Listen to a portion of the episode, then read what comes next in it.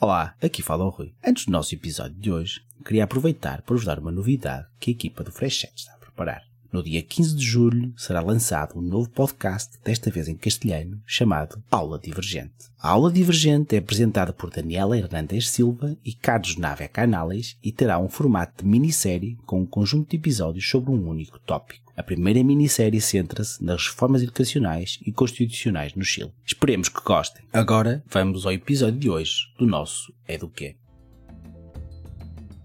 Este é o Eduquê, podcast em português que promove a partilha de conhecimento qualificado por ativistas académicos sobre questões educação. Eu sou Rui da Silva, pesquisador e presidente da direção do Centro de Estudos Africanos da Universidade do Porto, Portugal. Hoje falamos sobre madraças e crianças talibã. Vamos conhecer que tipo de ensino é este e como está em funcionamento na África Ocidental e na Guiné-Bissau, bem como se integra nos sistemas educativos governamentais. A madrasa é um termo árabe que significa literalmente escola. Portanto, apesar das conotações que temos negativas que temos sobre isso, a madrasa significa em árabe escola. Ponto final para. Agora, as escolas corânicas, depois que evoluíram para algumas madrasas ou mistas, aí que se pode diferir algumas coisas. As escolas corânicas podemos entendê-las como onde se foca principalmente, como o nome diz, no ensino do Alcorão. Conosco temos Saiko de Gibril Baldé, que é doutorado em Estudos Africanos pelo ISCTE e investigador do Instituto Nacional de Estudos e Pesquisa da Guiné-Bissau. O seu trabalho sendo Mobilidade e Migrações, Geografia Económica e Social e Estudos Islâmicos. Saiko de Gibril Baldé, seja bem-vindo ao Eduquê.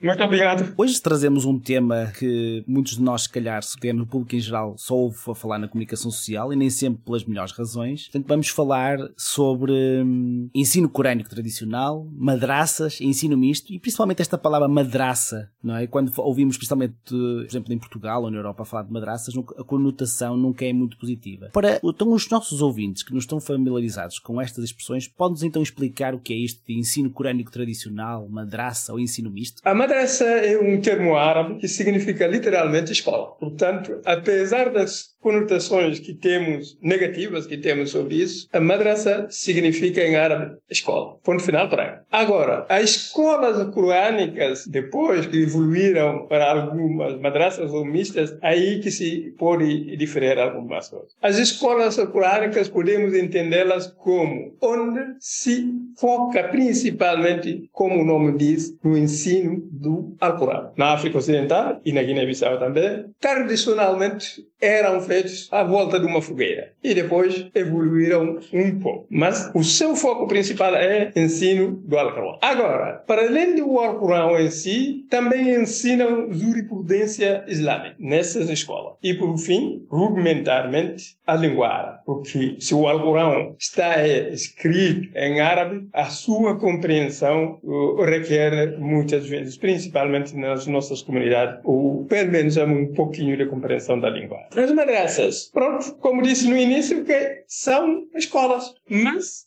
na África Ocidental, principalmente. No, nos países à volta da Guiné-Bissau, elas são escolas que se tornaram mistas. Mas, no caso particular da Guiné-Bissau, a primeira escola madraça que foi criada foi em Quebo, antiga aldeia formosa, por um senhor chamado Abdullah Alavi Rashid Diallo, que era nem mais nem menos que um dos filhos do grande chefe religioso que vivia na referida aldeia Formosa. Isto foi em 17 de outubro de 1968. Ainda durante o período colonial, não é? Colonial. Aliás, com financiamento parcial das próprias entidades portuguesas para a compra do zinco. Porque na altura notava-se um divórcio entre as entidades oficiais e a comunidade religiosa. Porque se como se lembra, na Guiné-Bissau ou na Guiné portuguesa, então, a escola até tardiamente estavam entregue às missões religiosas. E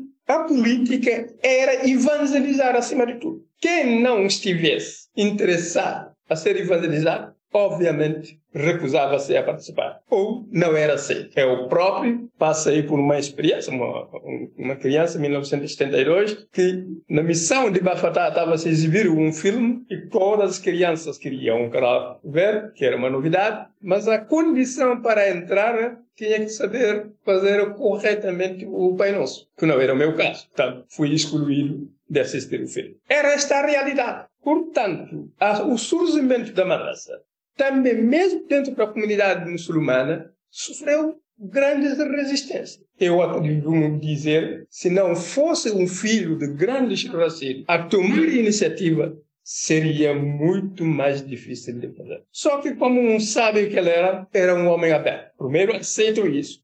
Mas de que isso também aceitou que os filhos frequentassem as escolas, ditas escolas dos brancos, a escola oficial. Porque, como se lembra, depois do surgimento, eh, do aparecimento de espírito na Guiné, com aquela política chamada Guiné Melhor, abriu-se muitas escolas onde antes não existiam, para tentar cativar a simpatia das pessoas. E isso o velho Rashid simplesmente disse para os filhos, podem frequentar.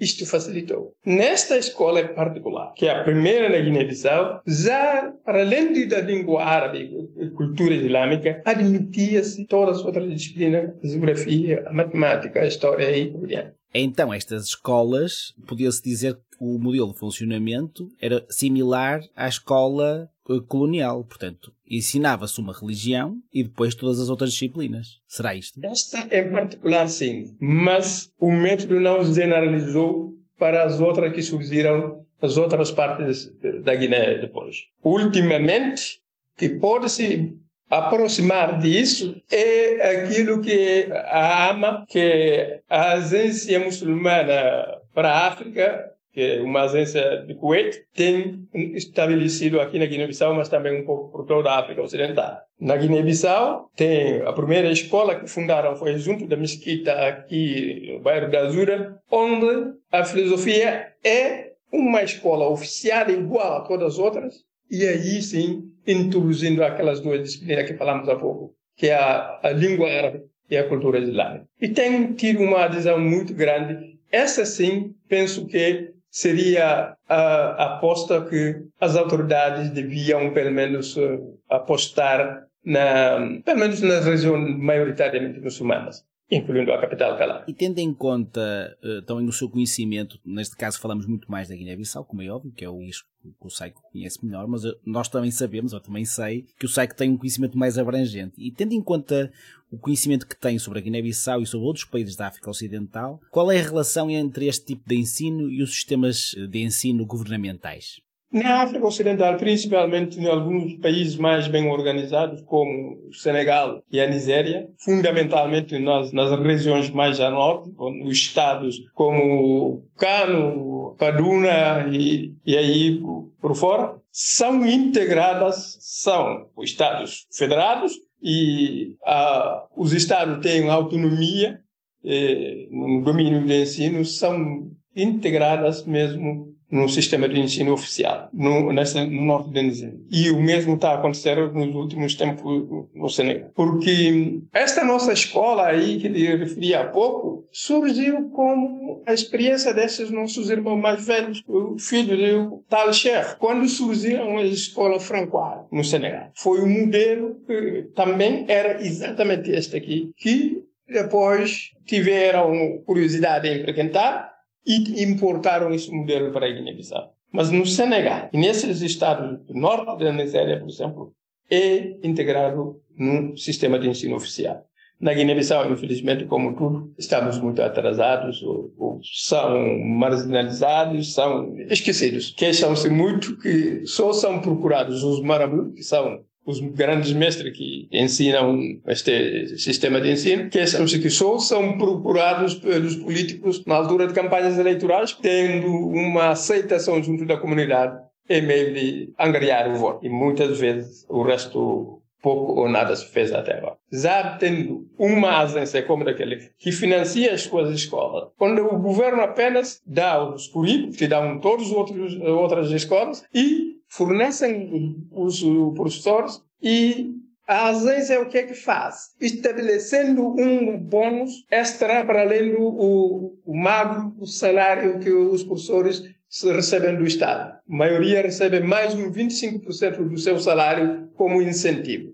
O que tem grande vantagem. Raramente estão em greve. O que na Guiné-Bissau, como vocês sabem, é frequente. É? Tendo este pequeno extra que possam de segurar até quando recebem o salário do Ministério da Educação, então ali asseguram o funcionamento das escolas. E como a agência já está a expandir essa escola para além de Bissau, penso que seria muito bem reforçar isso, arranjar a cooperação, porque a agência está muito interessada em desenvolver esse tipo de cooperação. E, exato. E agora que está a falar que esses 25% extra, então, no caso da Guiné-Bissau, ou, ou também de outros países, não sei, vai-me dizer. Então essa agência do Kuwait financia então para o incentivo aos professores para se deslocarem e para trabalhar Mas voltando então a estas escolas e, e, e, nós na comunicação social, principalmente, até houve uma grande reportagem há uns anos que foi premiada, aparece também muito este ensino associado a espaços de exploração das crianças e associado à, expressão crianças talibé. Podes explicar melhor o que quer dizer esta expressão criança talibé e que fenómeno é este que podemos observar em Bissau, não em grande escala, mas por exemplo nas ruas do Senegal, numa maior escala, onde estas crianças andam a mendigar na rua. Se calhar para os nossos ouvintes ouvir, perceberem melhor qual é a raiz disto, não é? Não estamos a excluir que há exploração, há pessoas que fazem exploração, mas se calhar explicar, explicar melhor aos nossos ouvintes o que é isto das crianças talibé e porque é que este fenómeno ocorre. Como a palavra que iniciou a nossa conversa, madraça, derivada de árabe, o talibé também é outra palavra derivada do árabe. A talib em árabe significa simplesmente estudante. Simplesmente, literalmente significa isso. A talib é estudante. Criança talib, então são crianças que procuram conhecimento. Isso me dizer uma coisa, é que negar a existência de exploração seria ridículo da minha parte. Mas dizer que generalizar isto seria o mesmo dizer, por exemplo, em Portugal, uhum. que todos os jovens que frequentaram as escolas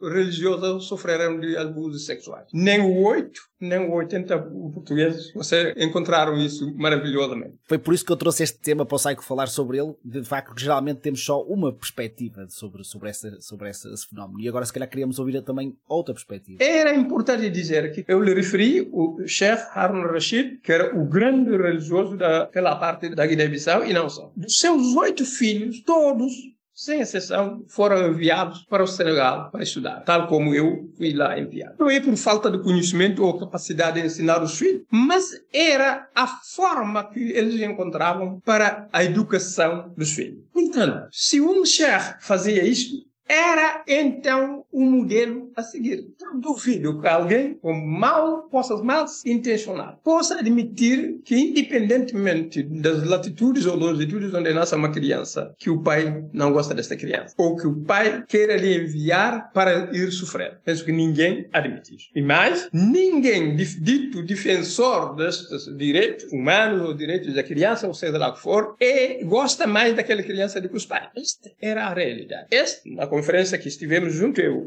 apresentei uma coisa que disse era exclusão na população muçulmana do ensino oficial e autoexclusão. A partir do momento que estavam excluídos, excluíram-se eles próprios. E como resposta, procuraram um, uma alternativa. Este era alternativo. Era comum para todo mundo. Eu mendiguei. Mendigo. Eu tenho dúvida. Quando meu pai um, entregou-me aquele mestre, se ele tinha dado cinco escudos que eu usava aqui, em contrapartida para me educar e ensinar. Chegando numa cidade como Dakar, ele próprio, sem rendimento, ele ia viver e eu né, estava sob a sua responsabilidade. Os senegaleses são generosos nisso. Dão comida a qualquer um. Se calhar, os meus irmãos mais grandes que referi, os fundadores da daquela escola. Quando foram, ainda não eram tão numerosos. Mas a partir do momento que foram surgiram muitas pessoas a mendigar. É uma prática coisa. Mais uma vez, o que é que os Estados fazem para assegurar, Estados e os pais também, vamos aí ser claros, os pais para assegurar o rendimento suficiente para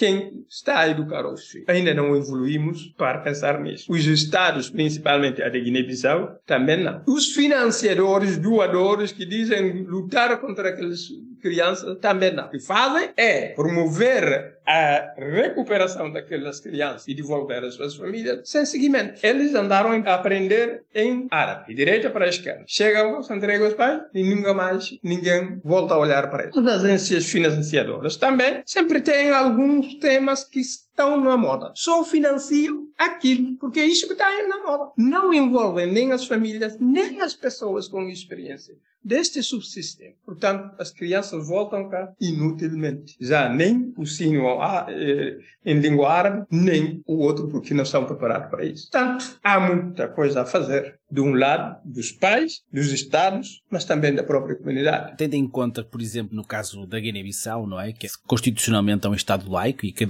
educação é laica, como é que este conceito de laicidade do ensino público se integra com esta abordagem de ensino alternativo, mas que tem ligação, como é óbvio, a uma religião, até mesmo a uma, a uma língua que não é a língua oficial. Eu lembro-me das conversas que nós já tivemos noutros fóruns, não é? E do Saico explicar que havia, e pode nos contar não é? Que é um grande poeta e académico guineense, não é? Que no bilhete de identidade dizia que era analfabeto, porque a única língua que ele dominava e que escrevia, tinha livros publicados, era, era o árabe. Mas como é que nos explica como é que há esta relação entre laicidade, outra língua e, e este tipo de ensino? Aí voltamos um pouquinho atrás, aquilo uhum. que lhe disse. Tudo que não era oficial do colono não valia. E os nossos estados nascidos naquilo, aceitamos aquelas regras. A laicidade penso que é a melhor coisa que pode existir numa Constituição. Mas esta laicidade, penso que tem que se ligar um pouquinho com o direito da educação. Se separarmos isto, cada um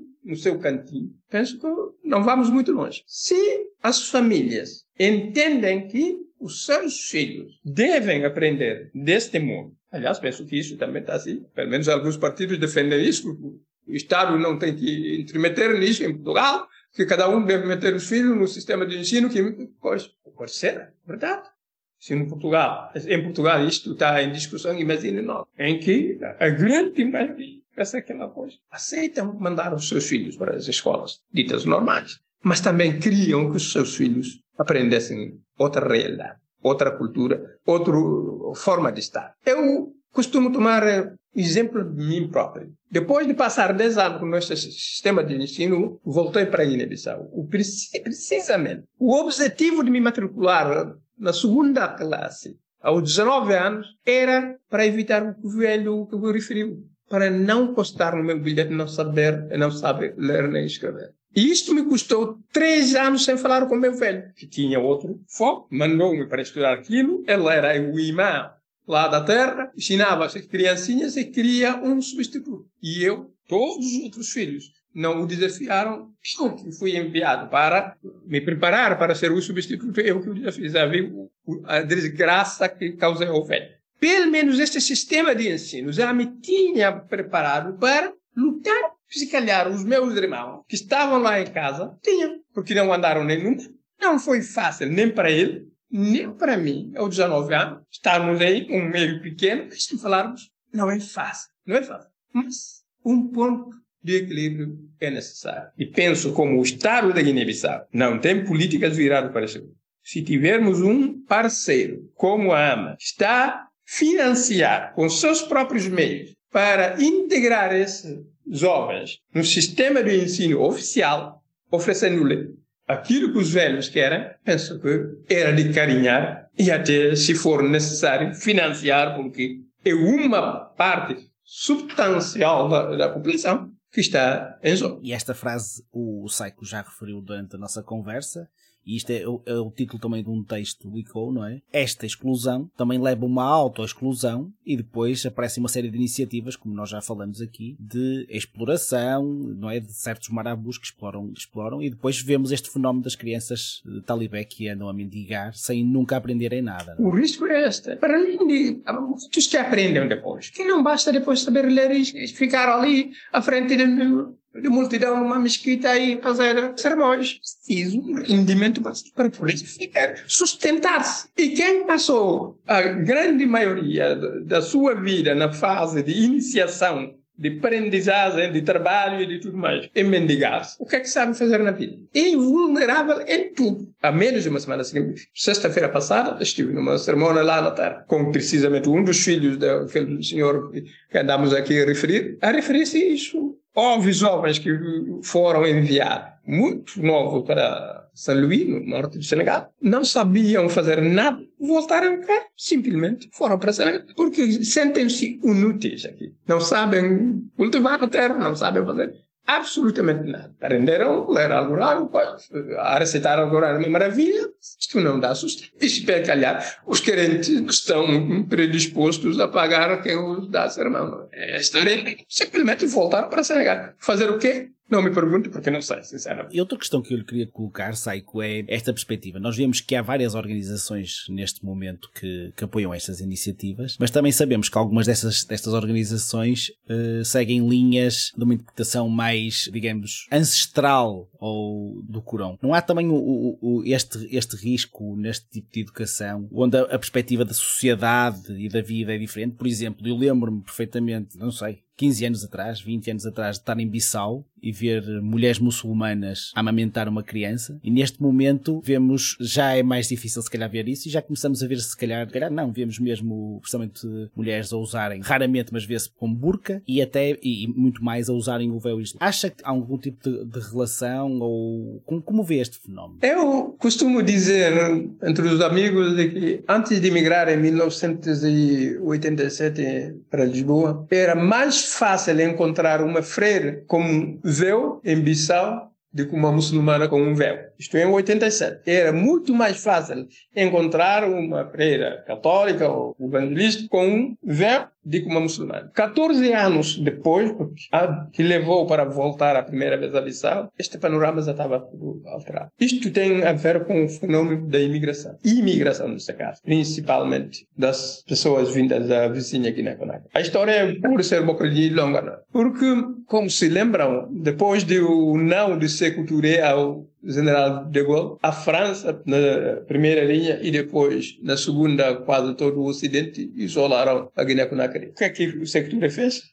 arranjar alternativas, onde ele encontrou isso nos países árabes, principalmente na Arábia Saudita. E começou a mandar os jovens para a Arábia Saudita. Na Arábia Saudita, mas também na escola de Medina, onde quase é único exclusivamente é a teologia que é dá. Voltaram com a cultura bárbara e começaram a espalhar isso. Migrantes por natureza que são, principalmente os fugas da Guiné-Conakry, estão espalhados todo lado do mundo e principalmente nos países vizinhos. Ninguém na Guiné-Bissau sabe quantos guineenses de Conakry existem aqui. As nossas estatísticas não, simplesmente não existem. Cada um com três, quatro mulheres e obrigando-os a adaptar, eh, a usar os que implementaram a notar. Tiveram um problema sério com o antigo presidente Lassana Conte, que mandou dar algumas churras a alguns imãs radicais que lá fugiram. A Guiné-Bissau comporta aberta, vieram uma coisa à parte. Hoje, se os guineenses de Conakry fizerem greve de preparar o pão, não se come pão em Bissau. Não só dominaram o panorama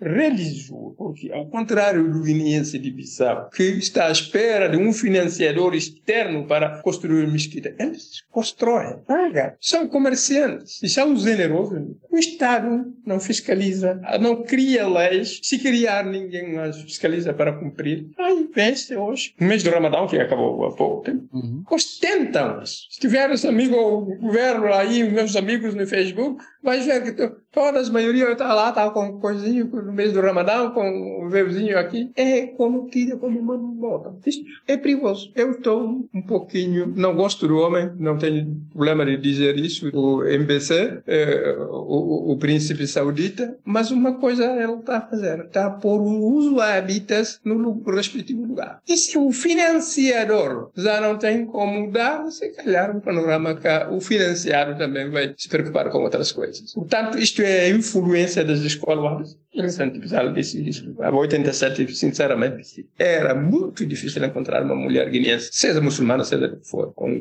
Portanto, é um fenômeno recente que ninguém sabe como vai fazer. O Estado guineense, nesta matéria, não existe. Pelo menos balizava as coisas. Burca integral, mete uma bomba. quem é o responsável? É, mas, felizmente, o muçulmano tradicional guineense nunca aderiu à, à violência. Até quando, não sei, não posso dizer. E tendo em perspectiva o que falamos até agora, e principalmente este último desafio entre o financiamento e o tipo de corrente depois que isso influencia o tipo de escola, tendo por base isto e tendo por base a sua experiência enquanto investigador, que conselho é que dá a quem está na linha da frente da educação e quando se para com estes desafios que nós falamos aqui, entre esta exclusão e autoexclusão e, e a integração, a laicidade e a integração do ensino do, do árabe, das madraças, deste tipo, destas perspectivas na, na educação? Eu diria simplesmente reforçar o papel da educação. Eu ontem estava a dar aulas, os jovens precisam, estávamos discutindo várias coisas, era a aula de geografia da população, portanto acabamos de tocar esses pontos aí. Foram meus alunos a questionar as coisas, porque é que isso não funcionava. Eu lhe disse, eu não sou político, mas fico feliz ver vocês jovens aqui com este mente aberta para olhar o mundo. Significa isto? Quanto mais pessoas chegaram ao nível onde vocês chegaram, mais cidadãos formados vamos ter. E isto acabará de moldar a sociedade. Portanto, é preciso apostar fortemente na educação. Mas neste ponto aqui que estamos a referir, insisto, não conheço ninguém da AMA, a não ser um ex-aluno meu, que hoje é um dos diretores daquela escola. Não tive nunca contato com eles, mas um, ehm, penso que este é o caminho. Alargar coisas. Se estamos a viver numa sociedade como a nossa, é bom. Domínio árabe é uma ferramenta de trabalho para mim, como qualquer Portanto, aliás, dito isto, o embaixador do Egito queixou-se eh, recentemente de que hum, mandava, davam bolsas à Guiné-Bissau, que iam para escolas como Azar, formar-se em diferentes áreas mas raramente tinham oportunidade. Acabavam sentados a vender eh, nozes de cola aqui na feira de Bandinho, ou alguns. E ele queixava isso, que era um desperdício não só para a universidade, mas também, sobretudo, para o Estado de Guiné-Bissau. É, é preciso saber integrar essas pessoas. É preciso, é preciso eh, criar oportunidade em todos os sentidos. E, neste campo, integrar as pessoas com experiência que possam ajudar a desenvolver políticas viradas para este segmento da população. É preciso resgatar aqueles que ainda estão amarrados de coisas. É preciso é saber a cultura islâmica, é independentemente da escola. Não é preciso ir mendigar. É bom saber que sai da casa da manhã ir à escola, aprender matemática, física e química, mas também a, a religião islâmica Esta integração, sim, para mim, é fundamental. Agora, quem vai ser o introdutor? Isto que me pergunto. Há dia estava a falar com o meu diretor aqui do INEP, a dizer que falou com um nosso embaixador na Arábia Saudita, que lhe disse que você deve elaborar alguns projetos neste domínio e naquele, porque esses gajos estão interessados em financiar, mas não sabem onde pôr o dinheiro. Mas eu, lhe disse assim, eu não quero ser um investigador só para me mendigar ao fazer coisa com o senhor aí digita quer fazer. Nós temos que identificar as nossas prioridades elaborar, se estão interessados, mas sim, nas nossas prioridades, não na prioridade. Essa e a prioridade para mim é isso, saber integrar, resgatar aquelas crianças que andam a mendigar para as escolas normais, mas também quando os pais tenham certeza que possam aprender o árabe e a cultura islâmica, como se fazia no tempo da outra senhora. Saiko de Gibraldé, foi um prazer falar consigo. Muito obrigado por ter vindo ao Eduque. Muito obrigado eu e até a próxima. A transcrição deste episódio está disponível no site da campanha e traduzida para inglês no site freshchatpodcast.com. As opiniões expressas pelo programa correspondem apenas às dos apresentadores entrevistados e não necessariamente representam posições institucionais do Freshet e Campanha Nacional para o Direito à Educação. Se você gostou do Eduquê, por favor, faça a sua avaliação. Marque as 5 estrelinhas para o Eduquê na sua plataforma de podcast favorita. Podem também entrar em contato connosco através do nosso Twitter, EduquePodcast, para partilhar as suas opiniões sobre os episódios, perguntas e temas de interesse. O Eduque tem produção executiva de René Simão e Will Brem, Mariana Caselato, José Leite Neto, Rui da Silva e Suzanne Verdes são produtores. A música original do Eduque é de Joseph Minadeo do Patron Based Music. O Eduque é financiado pela Open Society Foundations, pela NORAC, que é a rede de políticas internacionais e cooperação em educação e treinamento, pelo Instituto de Educação da University College of London e por ouvintes como você. Faça a sua colaboração em freshchatpodcast.com patreon.com barra donate ou em direitoaeducação.colabore.org. Obrigado pela atenção. Aqui em quem fala é Rui da Silva, pesquisador e presidente da direção do Centro de Estudos Africanos da Universidade de Porto, Portugal. Estaremos de volta no mês que vem. Até lá.